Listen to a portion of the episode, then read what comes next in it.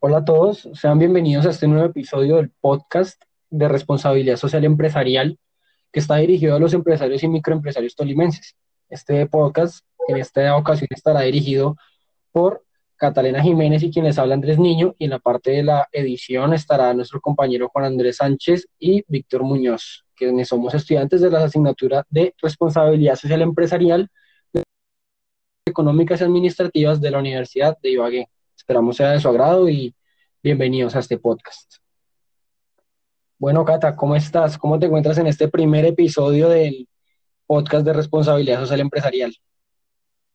Bueno, Andrés, ¿cómo estás? Muchísimo gusto, con muchísimo gusto de estar aquí reunido contigo y con las personas que nos van a escuchar a través de, este podcast, eh, aportarles un poquito de lo que ha sido nuestro aprendizaje desde la universidad y que nos, ha nos va a quedar para todo el crecimiento de nuestro, de nuestro desarrollo profesional. Claro que sí, claro que sí, esa es la idea y que los empresarios y los microempresarios que lleguen a, escuchar este podcast tengan una visión tal vez un poco más, más joven, podríamos decirle, sobre los diferentes retos que se pueden presentar en, relación a la responsabilidad social empresarial y, sus, y sus efectos pues dentro de la misma organización y en sus agentes externos. Entonces, ¿qué te parece si comenzamos, Cata? Perfecto. Bueno, para darles como una introducción eh, de lo que estamos hablando, nosotros somos estudiantes del área administrativa en la, en la Universidad de Ibagué. en estos momentos estamos viendo una materia que se llama responsabilidad social. Eh, y me parece una materia súper bonita, me ha parecido súper especial todo lo que hemos aprendido, porque no se trata solamente de saber cómo administrar, de saber cómo eh, lograr una empresa o una entidad que nos logre dar algún lucro, sino cómo, cómo le podemos aportar un poquito en todos los ámbitos a nuestra sociedad. Entonces me parece súper importante esta materia. Por eso quisiera preguntarte, como para introducción, para ti, ¿qué significa la responsabilidad social? Que eh, compartamos un poquito lo, de las ideas que hemos aprendido a partir de este texto guía. Claro que sí, Cata. Me parece que una definición tal vez relacionada con el texto guía que hemos tenido y una mezclada con mi opinión personal, la responsabilidad social trata básicamente de la relación y el trato que tú lleves con todo lo que pueda influir en tu vida. Tratando en este momento de solo los conceptos de responsabilidad social, es directamente lo que tú haces como persona por ti y por la sociedad y de qué manera esto, esto tiene un, impacto positivo, pues es el objetivo que todos tengamos un impacto positivo en nuestra vida, en la vida de las personas que nos rodean y en la vida del medio ambiente en el cual nos desenvolvemos. Entonces, eh, pero quisiera también escuchar tu, tu definición.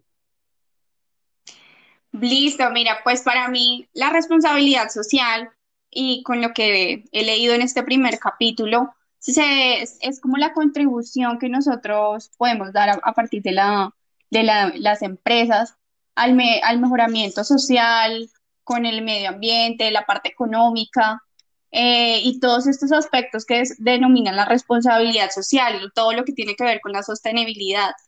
Eh, pensar en todas las, en las variables, no solamente en el tema del dinero como lo pensábamos eh, anteriormente, sino que es muy importante el tema social. Claro que sí, claro que sí, Cata. eso sí comparto, comparto esa definición que tú, que tú y yo tenemos. Es una, es un concepto y una definición que tenemos muy similar. Eso es bueno, pero entonces entremos en materia. ¿Qué tal si lo relacionamos directamente con las empresas? Hablemos directamente ya desde responsabilidad social empresarial. Para ti, o sea, a ti te dicen esas tres palabras, esa frase, y dejando de lado un poco el texto guía, dame una definición propia que tú digas, antes de yo ver esta materia, a mí me decían responsabilidad social empresarial y yo pensaba esto. Bueno, yo creo que, que para mí mi, definición y lo que yo pensaba anteriormente, pues en eh, lo que uno se basa simplemente por el nombre, ¿no? Responsabilidad social y empresarial. Me, me imaginé todo lo que era más no me imaginé que era tanto hacia la parte social, sino a la, a la parte de responsabilidad en la empresa y en el ámbito social entre las personas de la empresa, pero ya centrándome ahorita en lo que hemos visto y lo que hemos aprendido, eh, ya sé que es todo lo que, es relacionado con el ambiente, con el planeta, con las personas, con las empresas, o sea, todo el ámbito social que gira en torno de una organización. Ok, ok.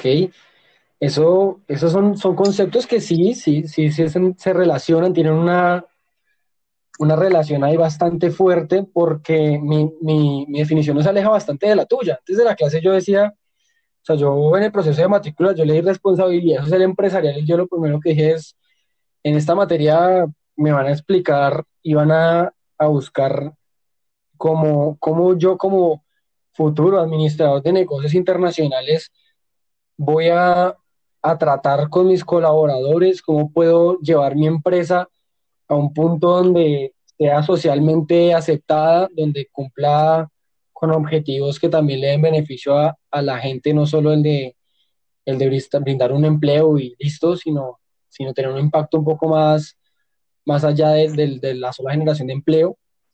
Y entrando en materia, como tú decías, pues uno se da cuenta que no solo es eso, sí tiene mucha relación, pero que aborda aspectos que tal vez nunca consideramos como los factores externos, donde todavía se toca el tema Exacto. del ambiente, donde todavía se toca lo sostenible, todo eso.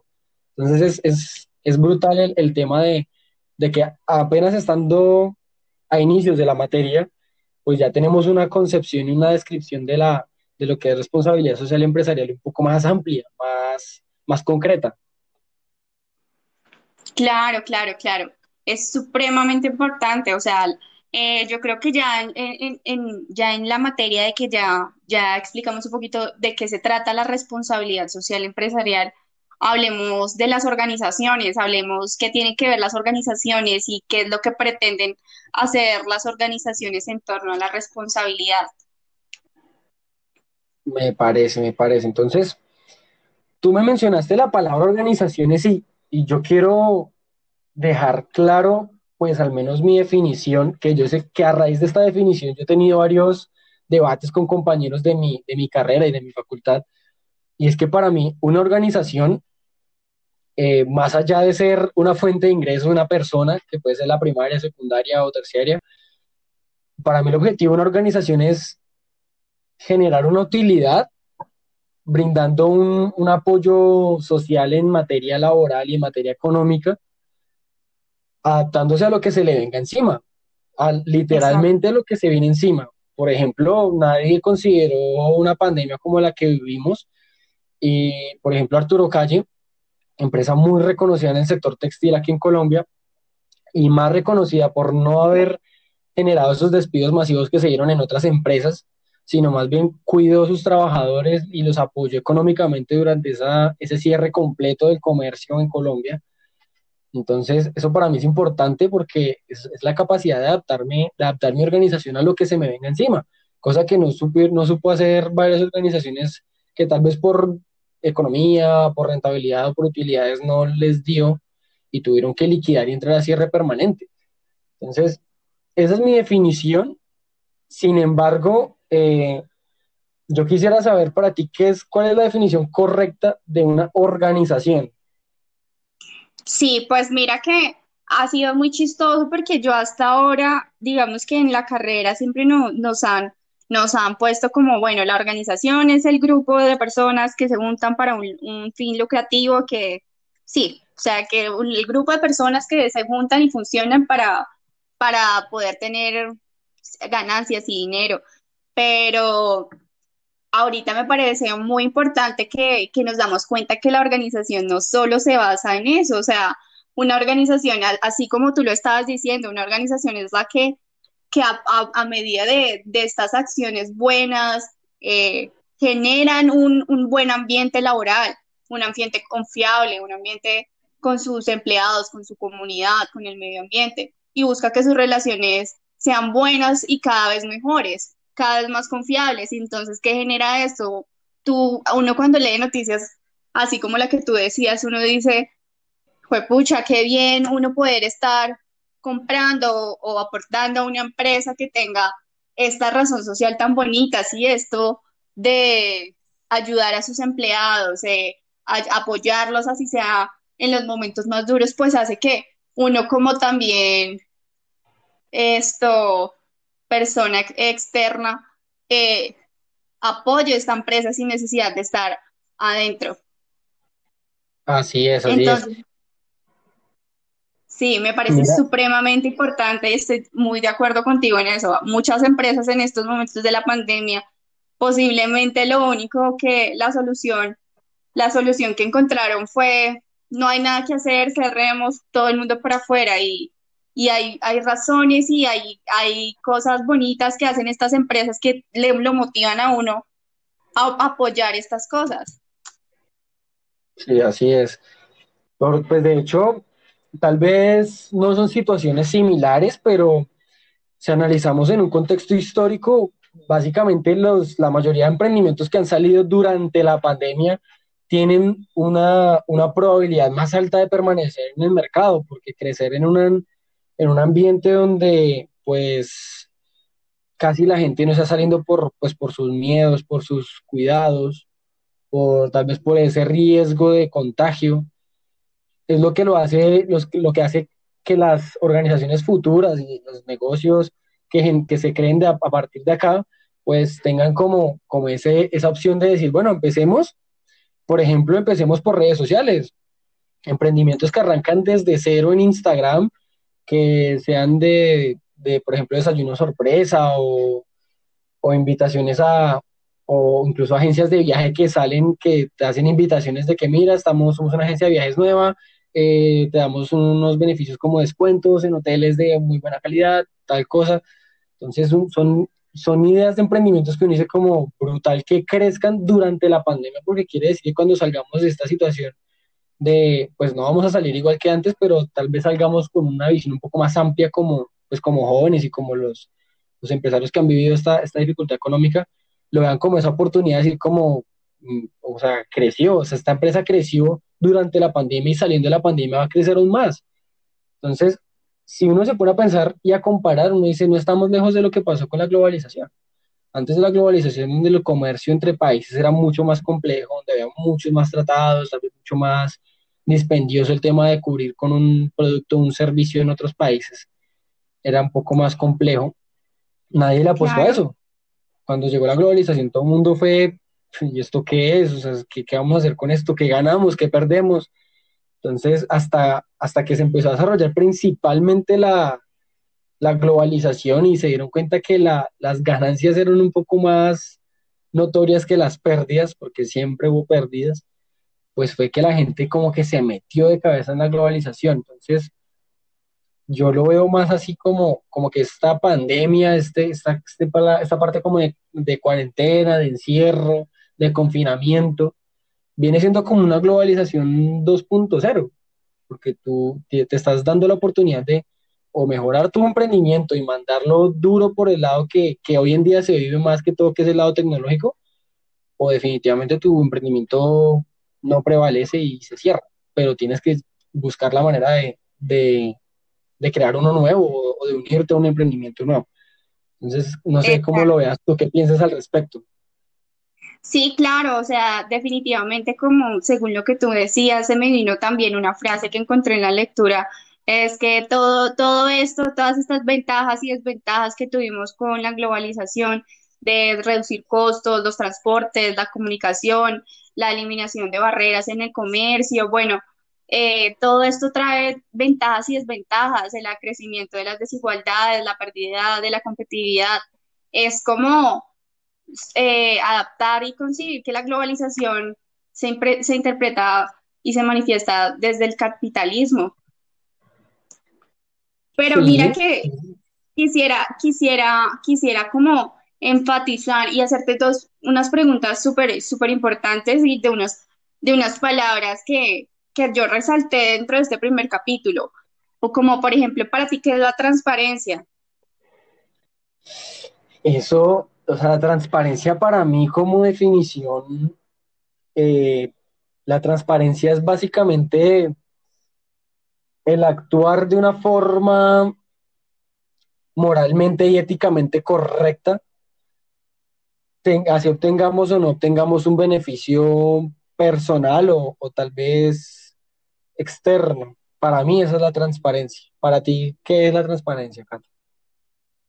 Sí, pues para mí la, la transparencia es como un sinónimo grande de, de verdadero, de, de decir esto soy yo o esto es lo que tengo, esto es lo que aporto y esto es lo que te quiero vender, o sea, ser confiable, o sea, nunca vender algo que, que no somos. Sí, sí, eso está, eso también tienes un muy buen punto a favor. Por eso, Mm, o sea, me parece que ahí vamos a- al tema de, de las organizaciones confiables, de cómo, cómo, cómo definir a una organización confiable, qué le da confiabilidad a una organización o una empresa. mm, mira que te lo pongo en el siguiente ejemplo. Si a ti te llaman dos empresas de, pongámosle telefonía, y te dicen, mira, Cata, tenemos un excelente plan para ti que tiene navegación ilimitada, minutos ilimitados, mensajería ilimitada, redes sociales ilimitadas también. Te ofrecemos beneficios a plataformas digitales para que disfrutes contenido audiovisual como Netflix, Amazon Prime, totalmente gratis durante tres meses y vas a pagar cincuenta mil pesos y te llama la otra compañía y te ofrecen los mismos beneficios, pero te los ofrecen a setenta mil. Uno, uno por, por economía uno dice, no, me quedo con el de 50, me van a dar lo mismo. Claro, Pero lo que no te dicen, ¿qué tal que lo que no te digan y el- la razón por la que el precio sea tan variable es que con la SIM card o con la operadora de cincuenta mil pesos, te van a decir, no, es que la limitante para que tú obtengas todos esos beneficios es que tengas cobertura 5G mínima. No, pues si tienes 4G no tienes datos. Mientras que la otra operadora te diga, no, nosotros le damos la cobertura hasta con la 2G. De ahí para adelante, si usted tiene 2G o más de 2G, todos los beneficios son disfrutables. Todos los puede coger al tiempo si quiere. Entonces, claro, sí. ahí donde uno dice, yo, mi trans- la transparencia de la empresa está en vender el servicio, sí, la están haciendo bien hasta el momento, pero no en decir de ti, y la razón de que tengamos una diferencia de precios por esta razón, eso para mí ya es un poco mal visto moralmente y le quita transparencia. Sí, claro, es como, como las empresas ahora hoy en día, de que tú tomas estos servicios y, y últimamente si se cumplió el contrato y tú te quieres retirar del servicio, eh, eso, oh, eso es como imposible, te llaman todo el día, toda la noche, todo, o sea, a, a pres- a esa presión de, de uno tener que estar ya como metido en esta empresa y como amarrado. Sí, o sea, ahí, ahí eso, eso, eso pasa de ser una empresa que quiere brindarte un servicio a una empresa acosadora para mí. Es mi concepto, eso ya es una empresa exacto, acosadora. O sea, mi percepción exacto. cambiaría. La percepción de nosotros como colombianos es que, bueno, para la gran mayoría, pues porque no se puede generalizar, es que entre más te llaman a ofrecerte un servicio es porque más necesitados están de conseguir usuarios. Y eso no es, Exacto. eso solamente le da a entender a uno lo siguiente, están muy mal, necesitan gente para llenar sus servicios y pues seguramente el servicio que me vayan a prestar, como yo soy uno de los primeros que va a entrar al proyecto, pues no va a ser muy bueno. Entonces, es una pérdida económica. Tal vez Tal vez si uno, si uno supiera que, que la empresa fuera a crecer rápido y que el servicio fuera a mejorar mucho más rápido y que tuvieran como ese, ese carácter de decirle a uno, bueno, porque como se arrancó con nosotros, con un servicio donde estábamos un poco defectuosos, te vamos a dar más beneficios, te vamos a dar un ejemplo, una rebaja en tu factura o, o te vamos a dar la posibilidad de obtener, retomando el tema de las operadoras, te vamos a dar, un teléfono sin nada, sin cuota inicial, sin nada, un teléfono súper bueno. O sea, eso cambia mucho la percepción, aunque no hay que dejar Sí, de lado la seguridad. Una cosa es que te digan a ti, por ejemplo, Claro con su, y ya tocando temas puntuales, Claro ofreciendo el iPhone 12 a 5 millones de pesos, creo que está pagándolo a cuotas, cuando pues tú perfectamente tú puedes ahorrarte 2 3 millones de pesos y los mandas a Estados Unidos y te compras un iPhone, sí, el iPhone 12 allá en Estados Unidos y te sale mucho más económico y te funciona en cualquier país. Entonces, esa, sí esa es cierto. seguridad de decirte a ti como que, wow, yo pago aquí mucho más por un teléfono solo porque esa cuotas, en vez de ahorrar el dinero y comprármelo en Estados Unidos, lo saco de contado y ya es para mí para siempre. Sí, eh, y más que todo, sabes que la parte maluca que me parece de esto es la forma en que, en que sí, esa, esa competencia tan desleal de, de, de tener como la lista de contactos, llamar, preguntar qué servicio le está ofreciendo esta empresa, yo le puedo ofrecer algo mejor, me parece eso súper desleal, o sea, lo que tú decías, o sea, la manera de, de, que suene algo confiable no es que le vendan, le pregunten a uno qué servicio tiene y ofrecer algo mejor, no, es si precisamente ya uno está con esta empresa, eh, que le ofrezcan beneficios, ¿no? No, no esa competencia tan desleal que están haciendo en estos momentos que me parece súper maluca. Sí, claro, y es que eso, eso yo creo que es la ventaja que nosotros tenemos como jóvenes y es que nosotros ya no, no comemos cuento tan fácil como antes tal vez por la falta de información o por la falta de medios para adquirir esa información.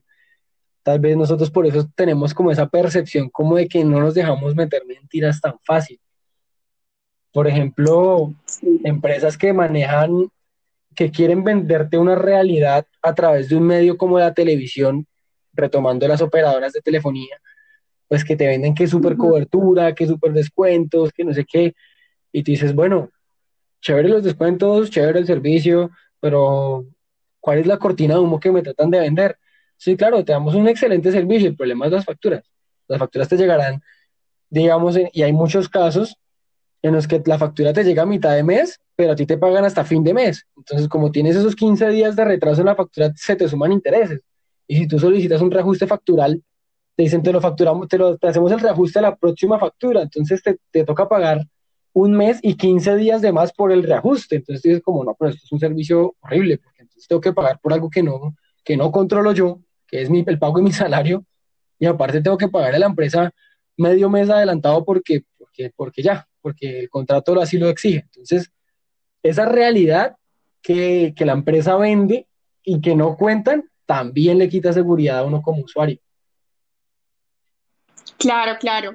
Bueno, eh, entonces hagamos como, como ya un, un, resumen de lo, de lo que fue este capítulo en, en, en, en torno a estos todos todos estos eh, aspectos que mencionamos, eh, la responsabilidad social en torno al, a lo que es el desarrollo sostenible, al ambiente, a lo que es una organización confiable, a lo que, lo que aporta el desarrollo sostenible empresarial eh, a las personas, a la sociedad y a las organizaciones, porque de esto se trata este capítulo, de, de cómo una organización puede aportar a la sociedad.